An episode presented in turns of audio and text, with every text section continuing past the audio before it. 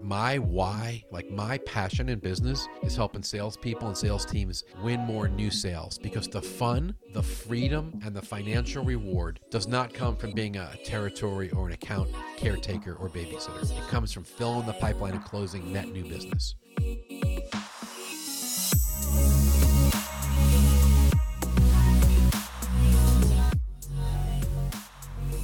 Welcome to a brand new episode of Deal, your podcast for B2B sales. I'm super excited you're coming back this week to listen, learn, and grow together with me. And this episode is in English as you have an English speaking guest on the show. And 12 years ago, when I started in sales, I was learning, I was absorbing books, listening to podcasts, getting feedback, but I was struggling. I was struggling to differentiate myself in the market from competitors.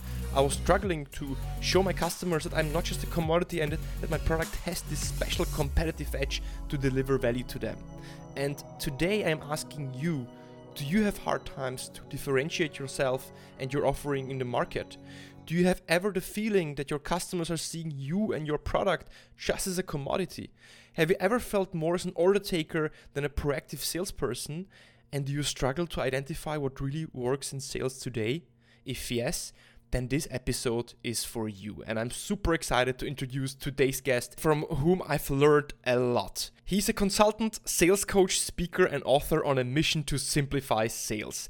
Forbes named him the top influencer, and other publications list him the number one sales expert to follow on Twitter.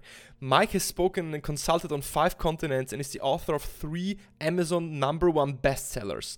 New Sales Simplified is a seven year old bestseller and has been named the th- top three highest rated sales books of all time. Mike's second book, Sales Management Simplified, has been called arguably the best book ever written on sales management and named by Inc. magazine and HubSpot as the number one book every sales leader should read.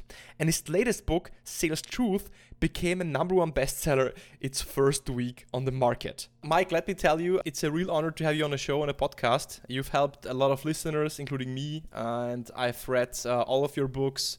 New Sales Simplified, Sales Simplified, and our new book, which is Sales Truth. And I've heard it multiple times, incorporated some of the strategies in my daily work as well.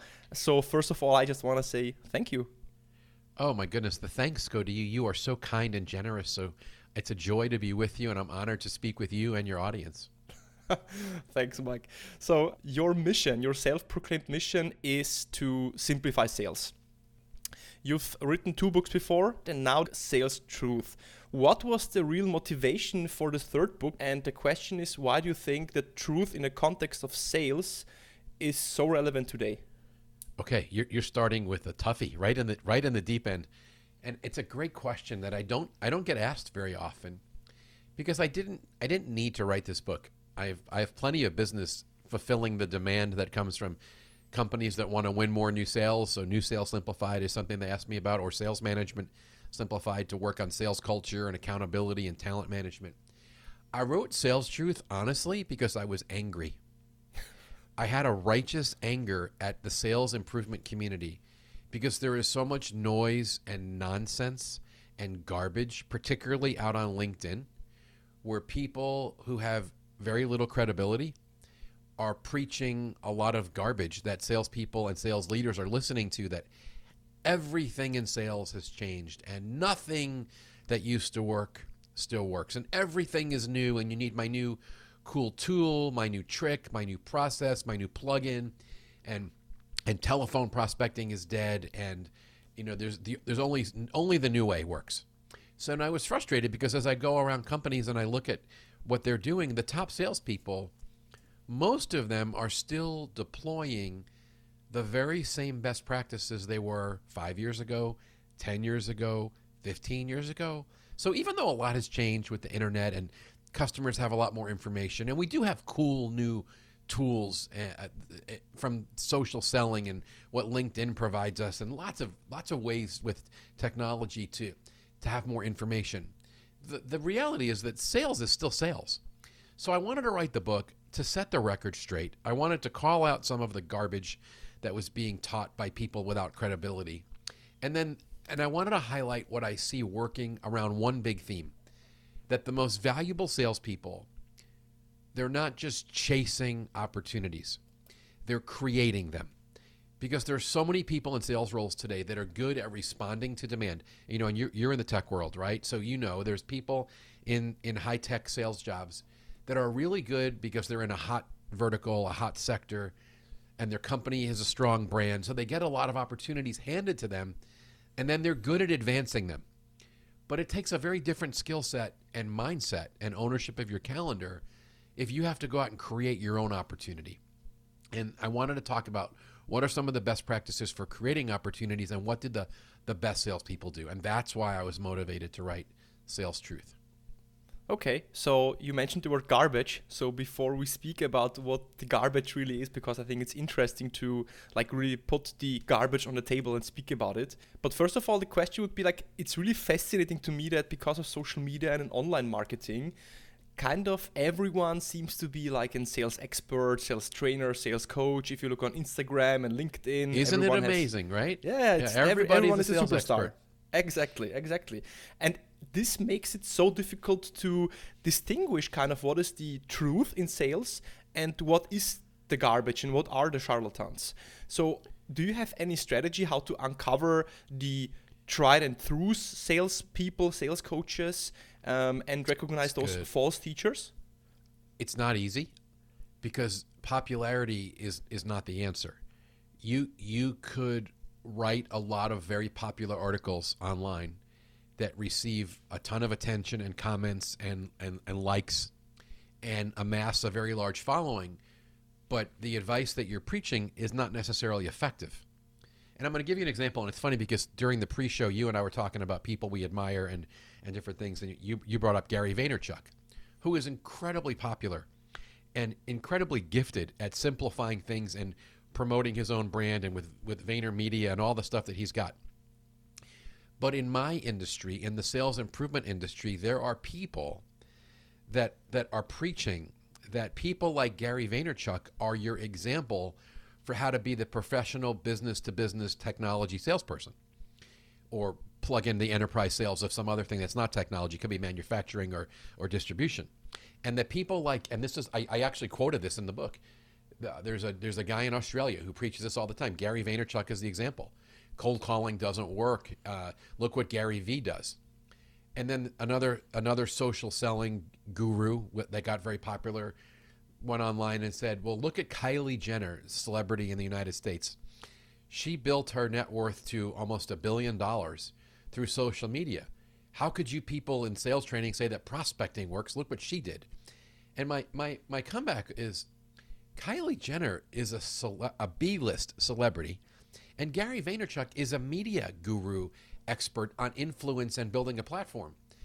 I don't know that he's the role model for the typical business to business enterprise salesperson because if your prospects are not online, I mean, if if I was to try to do what Gary Vaynerchuk does and be cool and take videos of myself and use the language that he used and take pictures of me going to garage sales, buying and selling, and look at all the things he does. He's he's brilliant.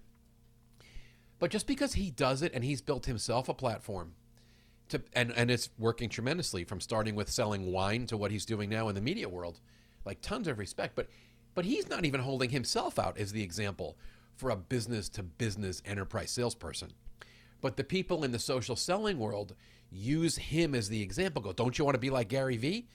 Because most people don't want to do the hard work, asking for referrals the old way, working their way into accounts, prospecting, and and and the heavy lifting that it often takes to fill your pipeline with opportunities. And what what I found is the sales leaders and the sales people that drank a lot in the U.S. We have a phrase called "drinking the Kool Aid." You know, as we just believe it all, you, you, you do what you do it all. Well, the sales leaders that that bought into that line that well, we got to do all this inbound marketing, and everyone on the sales team should be blogging every day and putting out videos and, and online LinkedIn commenting all day long. If we do that, the buyer will come running to us when they get 57% through their buying process, like the Challenger sale quoted, and it wasn't working. So, so you can hear my voice, like you know, my intensity is. You seem to be very upset about this. It's um, am, an emotional topic, highly emotional topic because it's hurting salespeople. Because salespeople are gullible and they're looking for answers and they don't want to do the hard work. So if someone tells you, just just hang out online and comment on LinkedIn and create some groups and you'll build a brand, your personal brand will grow, and then you'll get business. Like, if you're me, yeah, that works because I'm in the intellectual property business. I'm an author, a speaker, a consultant. I that's how I get business. But I'm not a B2B enterprise software salesperson or selling heavy equipment through a dealership. That that advice doesn't work for those people. Does, does that make sense? That's why I get it so makes upset sense. And maybe if we, if we can just loop in here. So uh, Yeah. we're speaking about garbage and what is like the truth and what is the garbage here and what are the false teachers. And you called out kind of now the social selling online in uh, like social media strategy in B2B sales. So would your advice be not to do social selling and put too much posts on LinkedIn uh, that much, but really just take the phone and call up C-level uh, decision maker and speak to him directly? No, I, w- I would use all methods. I would do everything. Uh, the phrase sometimes we hear is omni-channel, right? My friend Jeb Blunt, Jeb Blunt is very popular uh, around the world. Uh, he's got probably written ten books in the last dozen years.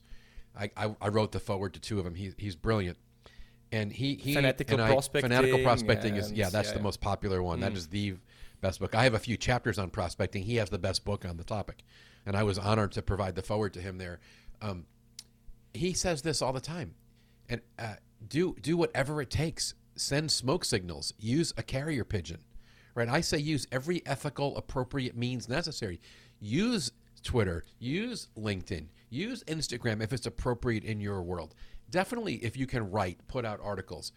But those this is my phrase those newer technologies and tools are supplements but not replacements for some of the traditional methodologies. Hmm, hmm, so do hmm. everything. And I would be a hypocrite if I told you not to. I I'm very active on social channels. I I have a following and I get leads from the content I put out. I'm not opposed to that. But don't sit there all day long thinking that you can stay at home blogging or playing online and that you're going to build a pipeline Yeah, it's helpful. It, I think you I think you do it all, and that's where the world got out of balance. Where the crazy people at the extreme end were telling you only do the new, the old thing is dead. And if you're if you're not a dinosaur or a luddite from the dark ages, you would you got to do all this new stuff and forget the old stuff, and that's not true. That's because they're they have an agenda trying to get you to buy their new thing.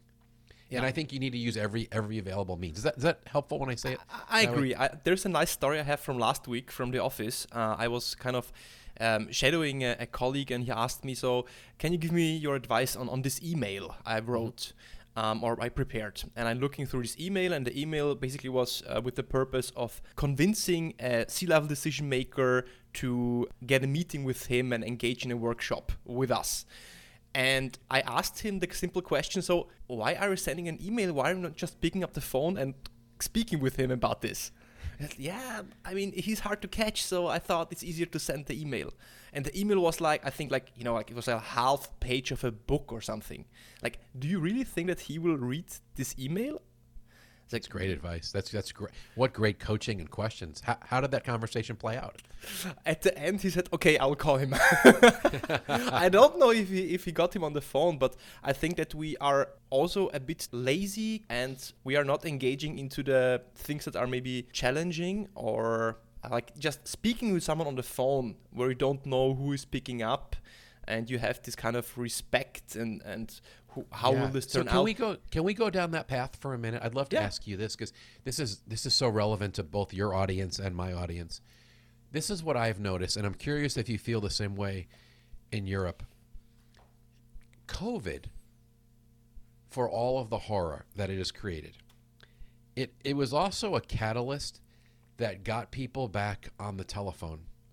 And even even right before COVID, one of the things that I have observed is the telephone is working better as a sales tool than it has in a very long time. Because, and I get this, and I know you get it, I get spam nonstop messages on LinkedIn. My LinkedIn message box, my inbox on LinkedIn is unusable and unmanageable because of the amount of automated messages and garbage from salespeople trying to get my attention. And those same salespeople and those same companies will find my email address and send me nonstop promotional uh, emails that are not contextualized and they're not personalized, but they, they feel like they're building some case that I owe them a response because they will send me 20 messages. Do you know how many times those same salespeople or companies call me? And my phone number is on my website. Do you know how often I get a legitimate phone call from a salesperson that sounds like a human and they have empathy and they have a good story and they drip a little value about how they help other people and they even contextualize their message? Never. I don't even get one good phone call a month, but I get thousands, maybe tens of thousands of tens of thousands, probably an exaggeration, thousands of inbound messages that I just consider spam. And if you call, if I always say to myself, if if I matter to you, you'll pick up the phone and call me. And if you leave me one message, you know what then I say to myself? Well, if it's really important, they'll call me again. And anyone who calls me multiple times, they're going to get the meeting. I feel like they've earned it. And what the part of the reason I'm sharing that in such detail is because the phone, this is the expression I've been using the last few months.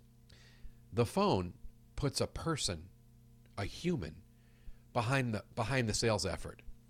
And just like you were coaching your your friend, that CFO or whoever he was calling COO, when he hears the voice, if it's a voicemail and it's authentic, and say, and, and, and you've got a real reason that you're calling, you're so much more likely to get a response because he can make that human connection. So I don't know if you feel that way, but I'm curious in your world, do you see that the phone has actually made a comeback and it's it's working better than it has recently? Look, I, I think I see it that way. So, like, I think about ten years ago, it started in, in social media, media from sales coaches. The phone is dead. Yeah, Right. the phone is dead because uh, no one wants to pick up your phone, no one wants to listen to your pitches. So that's why you should do um, LinkedIn messages and email marketing and uh, kind of these automated uh, sales automation tools. And uh, we spoke about Gary Vaynerchuk just before, and he's also saying something. His quote is, "Marketers are ruining everything." What do I mean by that? So Interesting. it- Marketers. ev- everything shifted now to online and LinkedIn and email and automation, and people are sick of it. No one wants to answer LinkedIn uh, cold outreach messages anymore. But the opportunity that now arises is that so many communication shifted to LinkedIn that the phone is a kind of you know unoccupied unused communication channel so now if someone is uh, uh, actually calling you it's kind of refreshing and people yeah like to speak with you on the phone because it's it takes guts to call you on the phone instead of just typing an email or uh, sending a linkedin message so that's why I think that the phone is back. The phone is still sexy. The phone is sexier than ever. And I always say to my colleagues, like, like we are writing too many emails. Like we are not speaking to our customers. And I tell you, I sit in a sales office for in like maybe three, four hours, and there are four or five colleagues of mine, account managers, and, and I hear maybe like a phone call every hour once because everyone is just typing emails.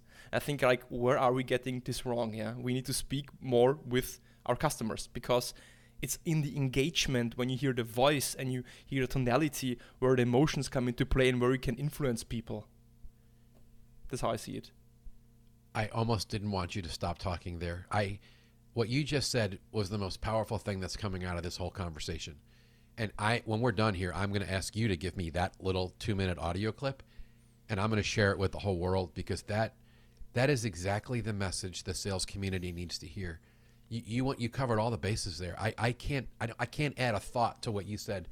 That's so powerful and you are so right.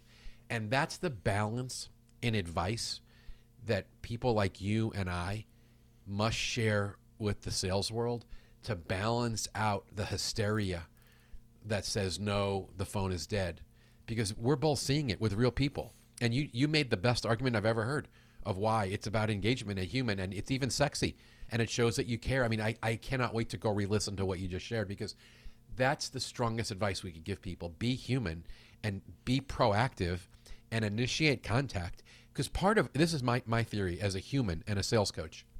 And it worked for me as a salesperson, and I, I see it still working. You just articulated it beautifully. The customer, the buyer, the prospect is actually moved by your effort and your creativity and your personality. And it does show that you have guts and that you care enough about them to pursue them in a way that other people aren't. I'm I'm communicating that I care enough to pick up the phone. And I'm not just going to call you once, I'm going to call you again and I might even tell you in my message. The reason I'm pursuing you is because I'm helping people like you in your position, and I would plug in the blank, the type of position, CFO, or the type of company. I'm helping other manufacturing companies who are really struggling with issue A, and I'm helping them achieve result B. And I'm going to keep pursuing you because I'm convinced it's worth your time to visit with me for a half hour because you're going to get insights and I'm going to challenge you and you're going to leave with value, even if there's no next step for me. And what I'm giving you back here is my best voicemail that says, I care and I'm a human and I help people like you. You should want to talk to me. I'm going to keep chasing you. And you can't tell me in real, take the sales part out of it. Any other relationship in the world that a human who's being pursued by someone who actually cares and sounds credible and is making an effort, are you not earning that conversation at that point? Right. I yeah. wish the audience could see. Right, you're nodding away, so you, you take it from here because it's so powerful. I mean, look, it's let's let's take a let's take an everyday example like dating. Yeah, like uh, man to woman, woman to man. Yeah, I mean, uh, in a world of uh, online dating and and Tinder and whatever you have, people are just texting each other and guys are texting to girls on Instagram and hey blah blah no one is reading it anymore but if you approach a girl a woman or a woman approaches a guy on the street hey I, I actually find you really cute can I have your number this this um, it's impresses because no one is doing it. And it's the same with the phone. No one is calling you. So I mean it's the same. And the basic things will never change. And a second thing the second thought I have I think that salespeople and me included, got super lazy and comfortable. Because I don't know how it was for you like 10, 15, 20 years ago, but when you started, I don't know if you had that many like SDRs and BDRs and people doing qualification and cold calling for you and online and inbound that we kind of got comfortable of not doing the hard work anymore of reaching out ourselves, but relying on different channels or novice salespeople doing cold calling for us. And if they get a meeting, passing us on this meeting so we can actually do this first call. And I think that we need to take more ownership for our own success, more ownership for our own sales, and don't rely on uh, some, you know, like pre-sales cold calling SDR department that is pre-qualifying for you. I think this is where it all started, and I wish that more my colleagues would would just just you know like just roll the sleeves and do the hard work themselves. I think we're super again. That's that's brilliant. I agree hundred percent. I I have that conversation sometimes when I'm in a company where the account executives or the senior level salespeople they're whining and they're complaining. The leads, the inbound marketing's not working, and the SDRs they not they don't get me enough meetings, and if they if they get me bad meetings and they're not qualified, and I'm like, stop it, it's free. Like you're you own your own pipeline.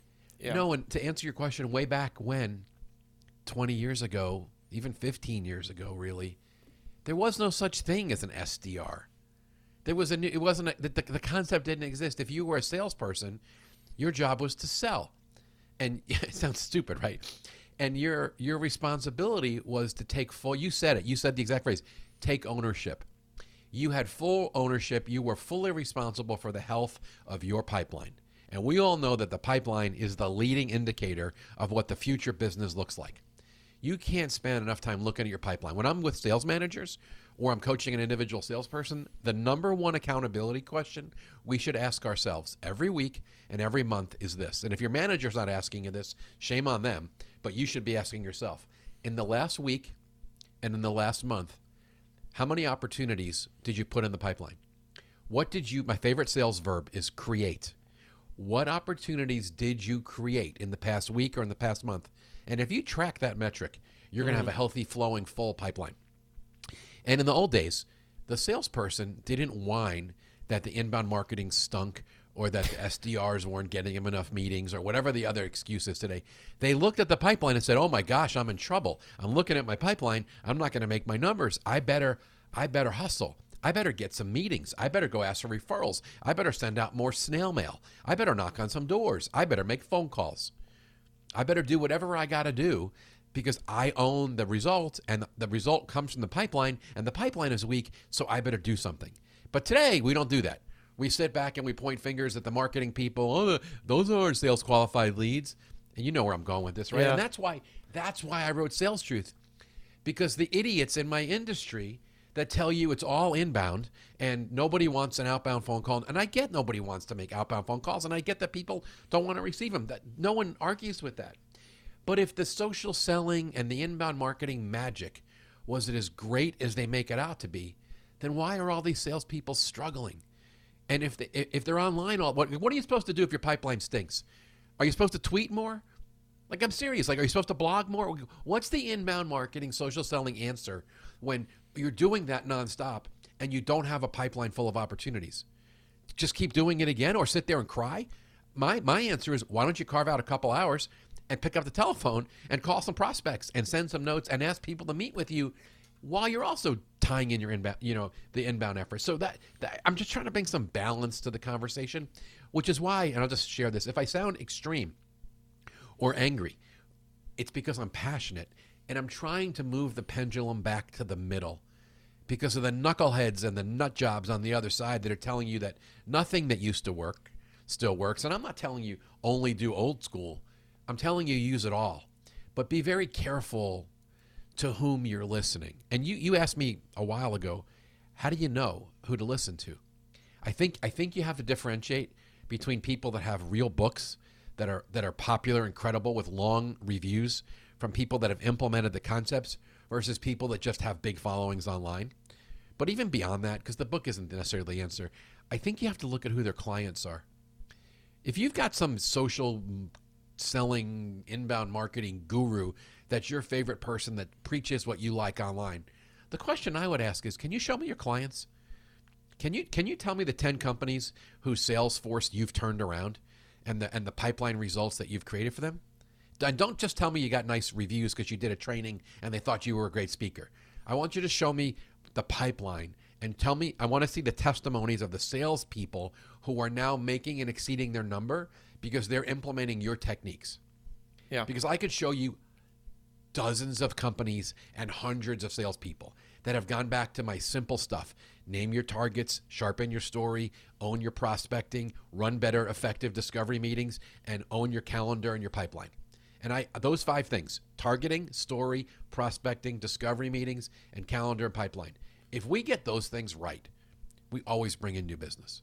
So, so maybe we can just uh, continue on what you said because this is super interesting now what you said. Because I give you now a, a Mike Weinberg quote from one of your books. Uh, it's a very short Uh-oh. quote. It's Okay. called "Sales is Simple," and um, one of my deepest beliefs is that actually simplicity really sells. So the simpler you do it for the customer to say yes. Take complexity out of the sales process. Take complexity out of the decision-making process.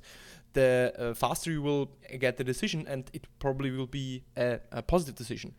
But I, I see what I see, especially in the market and with my with other salespeople around me, that we kind of think that the more complex we do things, the more information we give, the better it will be to yeah actually convince someone. But it's actually the opposite to making things really simple because there's so much information out there. People are uh, starving for wisdom and drowning in information. We know all that quote. And you said you said something like uh, qualification, pipeline, outreach. So what is it that makes sales really simple for you? What are the three, four, five actually um, nuggets that people should follow and leave out all the rest? What are those things for you? Boy, that's great. Yeah, I, I think I think it's easy to get caught up in the complexity today because a there's a lot of options out there, and b you know look at the world you operate in and your audience, right? You have some very sophisticated sellers working for very big companies with complex processes and buyers, particularly if you're selling into large organizations that you have to navigate. So there's a lot of things that feel like they're traps and there are complexities. But that doesn't mean that the act of selling is complex. And if, if there's anything that I have a gift for, it's simplifying.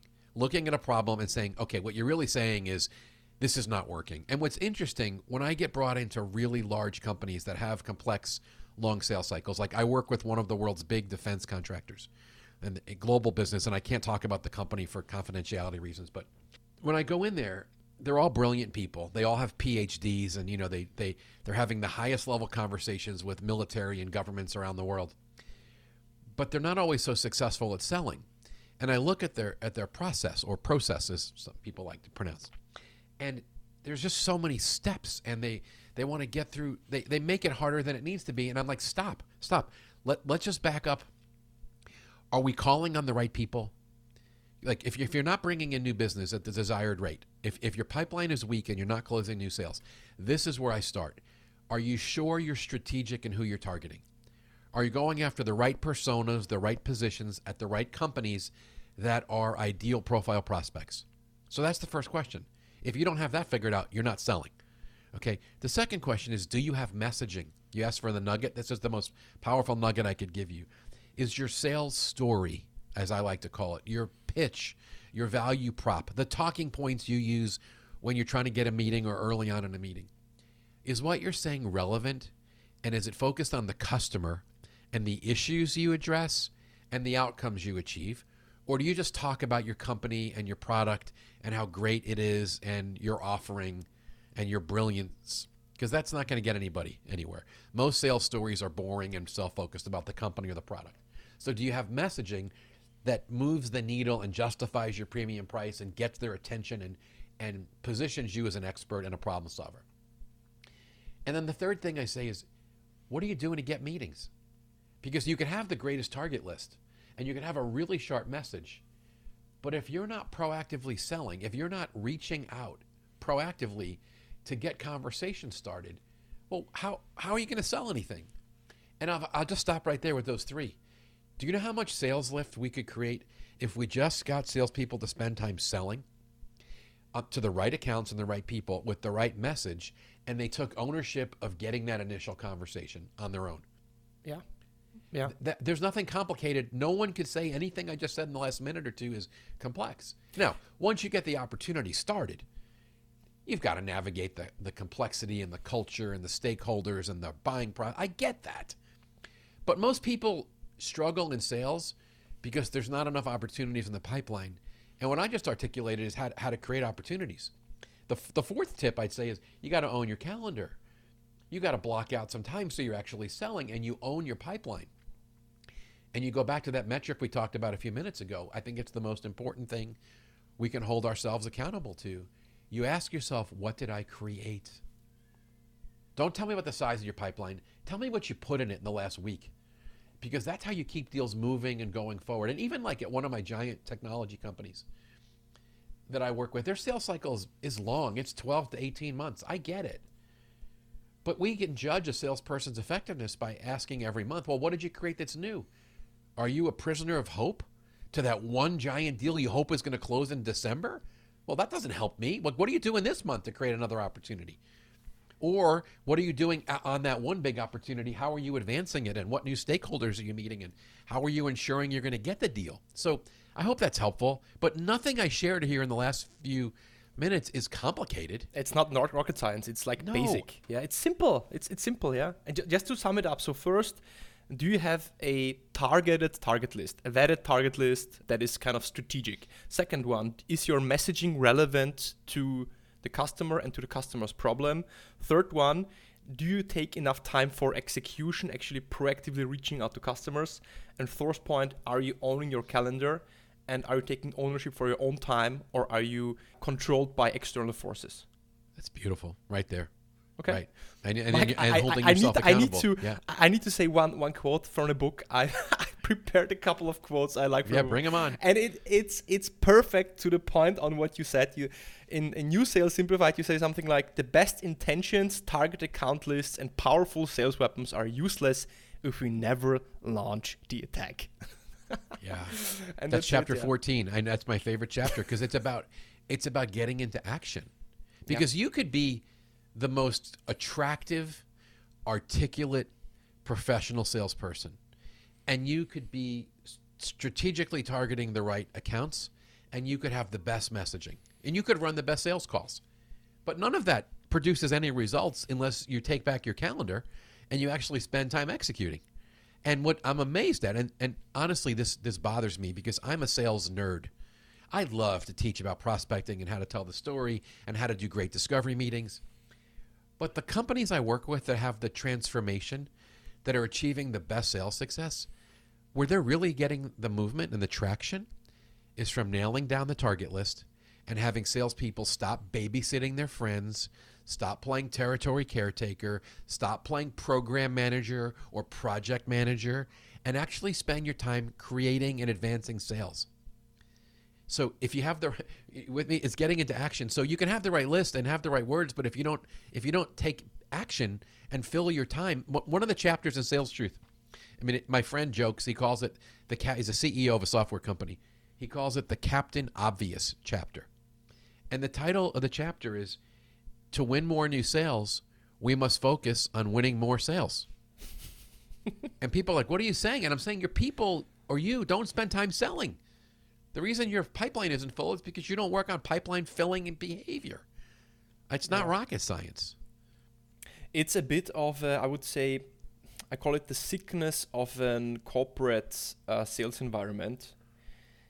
Because from the processes you have in such a huge company like let's call it like Salesforce, Oracle, SAP, you spend so much time in internal reporting, HR processes, internal training, internal meetings, like there's so much that the actual time you're able to spend with customers it's it's very little compared actually to what your job title is which is account executive, sales executive, whatever. Sometimes I feel, sometimes I feel I'm maybe like kind of a project manager or some kind of admin, admin, sales admin, maybe, yeah, but not not an executive who is exec- executing and launching sales initiatives. Oh, that's so powerful. Yeah, yes, it's, it's true. That's true. And that's why we don't pick up more business because we don't get to do it. I, yeah. I love this conversation. I almost feel like I, I, I almost feel like in some ways I benefited. I got to interview you a little bit here. I can't wait to share this with my audience because they're going to get so much value from what you're talking about. Thank you. Thank you so much for having me here. Yeah, I think. Um, I mean, uh, we could we could go on for hours. I feel. I think we could speak about discovery and how to structure maybe like an, a cold call or whatever. Maybe we can do a follow up conversation. oh, that. I think we're going to have to speak again. Absolutely. We have to. I yeah. think we need to do a part two or something. But all of my guests get uh, kind of closing questions. I call it the rapid rapid four, rapid three questions. Yeah, so short questions, uh, short answers. And I would like to, yeah, um, take the chance to also ask those questions to you. So the first question, Mike, would be what impact do you want to have on sales? I want to help salespeople simplify sales and win more new sales than ever. My why, like my passion in business, is helping salespeople and sales teams win more new sales because the fun, the freedom, and the financial reward does not come from being a, territory or an account caretaker or babysitter. It comes from filling the pipeline and closing net new business. That's the impact I want to have. And I want to be the guy that tells you the truth, even when it hurts, about what works and what doesn't. So you can win more new sales. The truth seeker. Amen. Truth finder. and uh, what is the what is the uh, best advice you've ever got?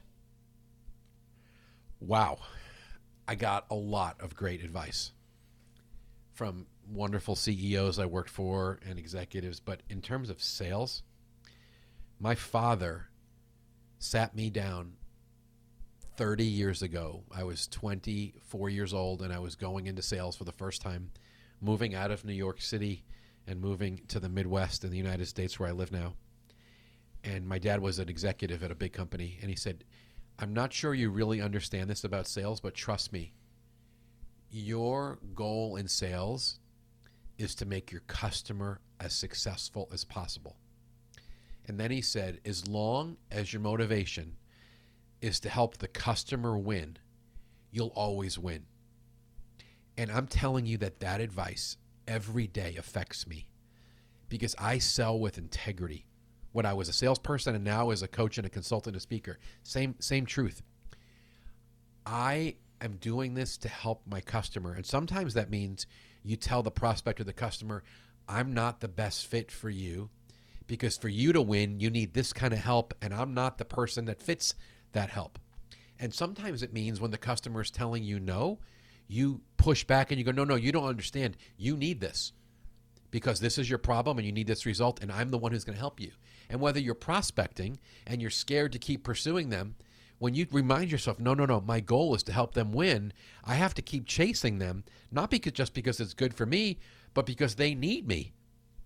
When you own that mentality, you sell with integrity, and your prospects and your customers, they can sense that about you, that you're actually for them.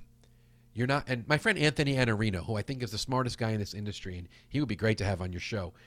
He's got the the, the salesblog.com and some great books.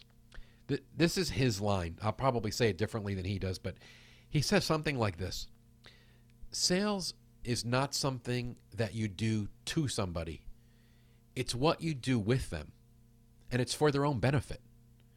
And that's what my dad was telling me.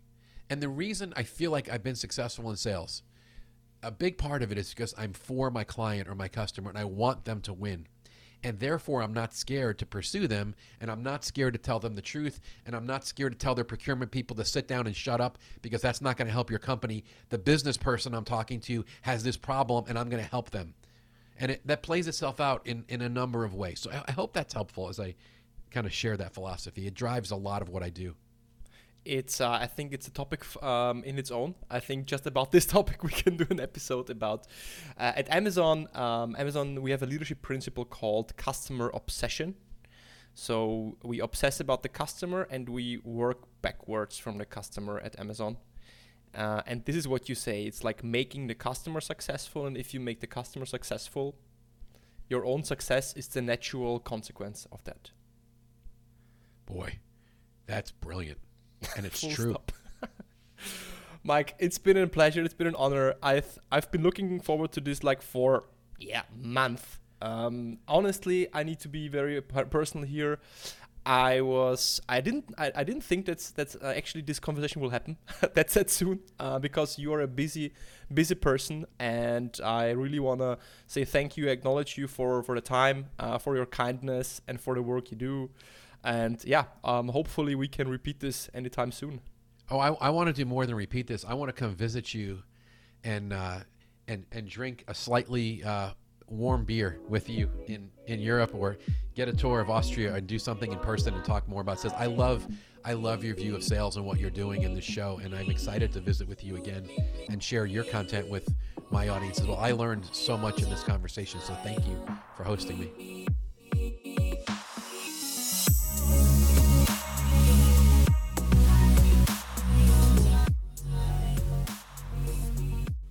Honestly speaking, I'm still shaking of excitement after this interview. I've been waiting for this for months. I was speaking to Mike like four months ago, and yeah, now it actually happened, and I'm super excited to um, yeah had the chance to speak to him today. And Mike's mantra is simplifying sales, and sales is really simple. Simple does not mean easy. It still can be hard, but there are still some simple principles that you can follow. And the first principle is really do you have an accurate target list? How strategic have you been with selecting your customers that you want to approach? Second, the message is relevant. Do you have a s- strong sales story? Do you know how to convince the customer with examples that you can bring how your product uh, delivers value? Third point, do you have time to execute or are you buried in administrative tasks? Are you more reporting in Salesforce or in your CRM than actually calling up clients? You need to have time to deploy the sales weapons. And number four, you need to own your calendar. You are the master of your calendar and you are not someone that is taking calendar invites of other people that are messing with your calendar. You own your time and you say with who you meet and who you not meet. I hope that this episode was exciting for you as it was for me. And if you haven't done so, subscribe on Apple Podcasts, subscribe, of course, on Spotify. Leave me a message, leave me a comment, leave me a review. And I hope to take this excitement into the next week. Have a nice one. Speak soon. Bye.